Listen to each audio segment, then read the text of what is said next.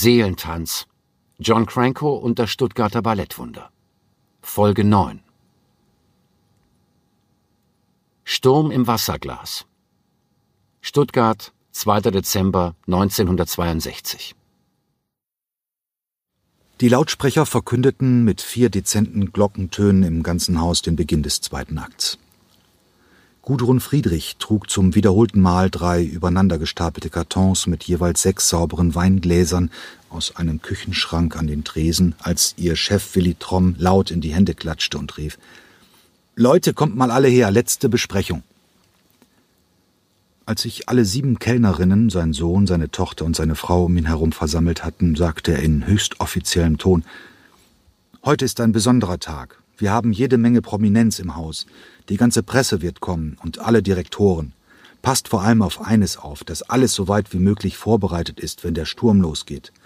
Ihr habt danach keine Sekunde mehr Zeit für irgendwas anderes, als die Häppchen und die Getränke rauszuhauen. Im Sekundentakt geht das, sag ich euch. Seine Stimme hatte an diesem Tag etwas leicht Hysterisches. Viele von ihnen waren ja noch nie dabei bei so einer Premiere. Der Wirt begann detailliert über die Relation von bereits eingeschenkten Gläsern einerseits und griffbereiten geöffneten Flaschen andererseits zu dozieren. Gudrun Friedrich, genau seit zwei Wochen, Monaten Buffetdame in der Kantine der Württembergischen Staatstheater, gestand sich ein, mindestens ebenso aufgeregt zu sein wie ihr Chef. Seit zwei, drei Wochen war das Tuscheln an allen Tischchen der Kantine lauter geworden. Selbst die Orchestermusiker redeten nur noch über ein Thema – die Qualität des Corps de Ballet wurde diskutiert, die Partitur, das Bühnenbild und die Solisten. Zwei Fraktionen hatten sich gebildet. Solche, die einen Erfolg für wahrscheinlich hielten und solche, die einen Verriss kommen sahen.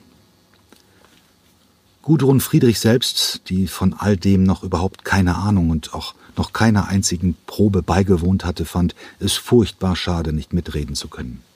Aber ihr Job im ersten Untergeschoss ließ das nicht zu weder heute noch überhaupt irgendwann. Könnte es denn nicht eine kleine Kantine neben der Bühne geben, dachte sie, schalldicht und mit abgedunkelten Scheiben, damit sie beim Bedienen immer mal wieder rüberschauen könnte auf die Bühne, um wenigstens einmal die Posaunisten, Schauspieler, Baritone und Tänzerinnen in Aktion zu sehen, die gleichen Menschen, die sonst Apfelschorle und Wurstsalat bei ihr bestellten. Nur ein Gedanke tröstete sie. Viele im Publikum würden vermutlich einiges dafür geben, mit den Künstlern einmal in der Kantine zusammenzusitzen. Egal, dachte sie, bodenständig wie sie war. Niemand konnte alles haben. Obwohl sie das sich intensivierende Gerede aus Hunderten von Mündern über Grenko und Co. nicht einzuordnen wusste, Gudrun Friedrich war klar, dass sich da auf der Bühne schräg über ihr etwas Großes anbahnte, irgendwas würde heute Abend passieren. Etwas Schlimmes oder etwas Wunderbares. In jedem Fall etwas Ungeheures. Man konnte es förmlich riechen. Nach dem Vortrag des Chefs, der fast zehn Minuten Punkt für Punkt auf seinem Notizblock abgearbeitet hatte, waren alle wieder ans Werk gegangen. Die Schnittchen und das Salzgebäck waren auf einen Buffettisch drapiert worden und über 200 Gläser mit Säften, Apfelschorle, Mineralwasser und Rotwein standen gefüllt bereit. Jetzt fuhr Gudrun Friedrich fort, mit einer Kollegin auch den Weißwein in weitere 50 Gläser einzuschenken. In wenigen Minuten würde die Vorstellung zu Ende sein. Eine eigentümliche Atmosphäre machte sich in der Kantine breit. Die Bediensteten begannen sich leiser zu unterhalten als sonst. Selbst Unterhaltungen wurden gedämpft geführt. Niemand wollte wenigstens akustisch verpassen, was da oben vor sich ging. Gudrun Friedrich schaute gerade auf die runde weiße Uhr über der Tür. Es war 22.15 Uhr. Die Musik erstarb.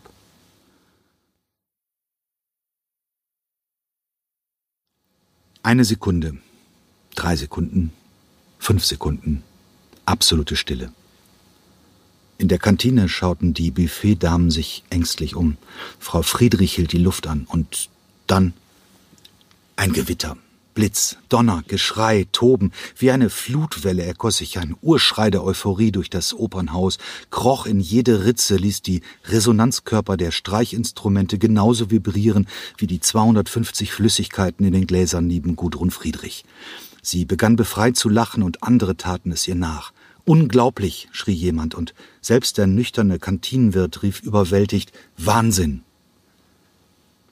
Eigentlich war längst alles getan, was zu tun war, aber jeder räumte noch hektisch irgendetwas hin oder her, um die Erregung abzubauen. Immer wieder erklomm die Schallwelle aus dem Zuschauerraum neue Höchstmarken, und wenn der Vorhang nach einem kompletten Applausdurchgang zugezogen wurde, forderte das Publikum buchstäblich mit Händen und Füßen eine Fortsetzung. Die Begeisterung schien gar nicht mehr abflachen zu wollen, doch nach viermaligem Verbeugen wurde immerhin dem durstigen Orchester endlich das befreiende Signal zum Abrücken gegeben, während die Kompanie noch viele Vorhänge zu geben hatte. Danach dauerte es wie immer nur einige Sekunden, bis die Musiker durch die erste Tür am Orchesterwart vorbei, durch die zweite Tür in den Flur und schließlich durch die letzte Tür in die Kantine selbst stürmten. Sie diskutierten lautstark und ausgelassen und fielen im gleichen Augenblick über das Buffet her, vor allem aber über die Getränke. Alles ging jetzt rasend schnell. Frau Friedrich beobachtete regungslos, wie in Sekunden allein die Schlange vor dem Bierhahn kaum mehr zu bewältigen war. Wie groß der Erfolg war, deutete sich um Viertel vor elf an, als John Cranko an der Seite eines kleinen, humpelnden, weißgelockten, strahlenden Mannes in die Kantine kam. Aus dem Orchester wurde ein verlängerter Arm des Publikums. Die meisten sprangen auf und bildeten eine klatschende Gasse. Die zweijährige bohrende, unversöhnliche Kritik an dem eigenwilligen Choreografen war während der letzten zwei Stunden in sich zusammengebrochen. Eigentlich hätte sie jetzt alle Hände voll zu tun gehabt, aber Gudrun Friedrich gönnte sich ein paar Sekunden, in denen sie dem Ballettchef zuschaute, wie er einige Musiker umarmte, anderen ausgelassen etwas zurief, sich eine Zigarette ansteckte, nebenbei immer wieder mit allen möglichen Gesprächspartnern rechts, links und vor und hinter ihm redete, ein Glas Rotwein nach dem anderen in Empfang nahm, feixte und lachte. Ohne diesen Mann, der so viel Umsatz in ihrer Kantine machte, dachte Frau Friedrich, hätte es diesen Abend nicht gegeben. Wie brillant er aussah in seinem blauschwarzen Anzug, wie locker er in dieser Stunde des Erfolgs war, wie freundlich zu den Leuten, die ihn fast erdrückten. Schade nur, dachte sie, dass der Intendant diesen sensationellen Erfolg nicht selbst anschauen konnte. Stardirigent Herbert von Karajan hatte Walter Erich Schäfer für mehr als ein halbes Jahr nach Wien geholt, weil es massive organisatorische Probleme und administrative Konflikte an der Wiener Staatsoper gab. Einige Hektoliter Getränke später, um kurz vor elf, öffnete sich die Tür und die meisten der Gruppentänzer strömten im Pulk in die Kantine. Wieder erhob sich ein allgemeiner Applaus, genauso wie bei dem ergreifenden Eintritt von Richard Cragen und Egon Matzen ein paar Minuten später. Die Tänzer und Tänzerinnen als durstig zu bezeichnen, war eine läppische Untertreibung. Immer wieder kamen sie angelaufen und griffen nach den größten verfügbaren Gläsern, Apfelsaftschorle und Mineralwasser, halbe Liter. Der Redeschwall und das Getöse in der Kantine wurde immer lauter und ausgelassener, bis um kurz nach Mitternacht plötzlich noch einmal ein Riesengeschrei anhob und alle ihre Köpfe in Richtung Tür drehten. Vorher waren hundert Personen in der Kantine gewesen, jetzt war eine einzige Frau dazugekommen und der Raum war schlagartig ein anderer geworden. Da stand sie, Julia. Marcia Ade hatte sich ein grünes Stirnband um ihre vom Duschen noch feuchten Haare gebunden und trug einen orangeschwarzen Hosenanzug. Wie sie den Raum betrat, das war einfach göttlich. Eine eigentümliche Mischung aus Zaghaftigkeit und gleichzeitig strahlender Freude. Diese Frau, die heute Abend den größten Erfolg ihres Lebens errungen hatte, ihren persönlichen Durchbruch, gönnte sich keinen einzigen überheblichen Blick, keinen Triumphmarsch. Es war, als ob sie die Ovationen, die ihr in diesen Minuten galten, verschämt zurückgab an alle Anwesenden. Die Königin des Abends wurde umarmt, in die Luft gehoben und von hunderten Händen geführt und berührt, und doch schien sie diese Gunstbezeugung nicht auf sich selbst zu beziehen, sondern auf das Ensemble und den Motor, der es antrieb. Marcia Ade lief nun die letzten Schritte ihres Weges rasch auf John Cranko zu, der seine Arme ausgebreitet hatte. Sie ließ sich von ihm umarmen, Ineinander verschlungen standen die beiden eine Ewigkeit da. Als Marcia sich schließlich wieder aufrichtete, liefen dicke Tränen über ihr Gesicht. Diese lange Umarmung nach der Premiere von Romeo und Julia am 2. Dezember 1962 in der Stuttgarter Kantine, sie bedeutete Johns Anerkennung, Stolz und Liebe. Sie bedeutete Marcias Erinnerung an die schlimmsten Jahre ihres Lebens und die tiefe Dankbarkeit, diese Zeit jetzt endgültig hinter sich gelassen zu haben. In gewisser Weise hatten sie sich gegenseitig gerettet.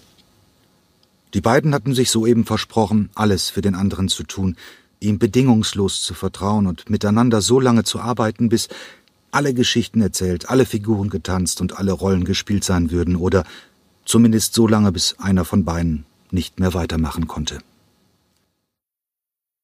Gegen halb eins rief John Cranko einigen seiner Tänzer ein paar Sätze zu. Umgehend kam Bewegung in die Menge und unerwartet schnell verließen die Künstler der Württembergischen Staatstheater die Kantine. John und sein engster Kreis würden jetzt in eine ihrer Lieblingskneipen einfallen und bis zum Morgengrauen feiern. So schnell die Kantine sich gefüllt hatte, so schnell war sie auch wieder leer.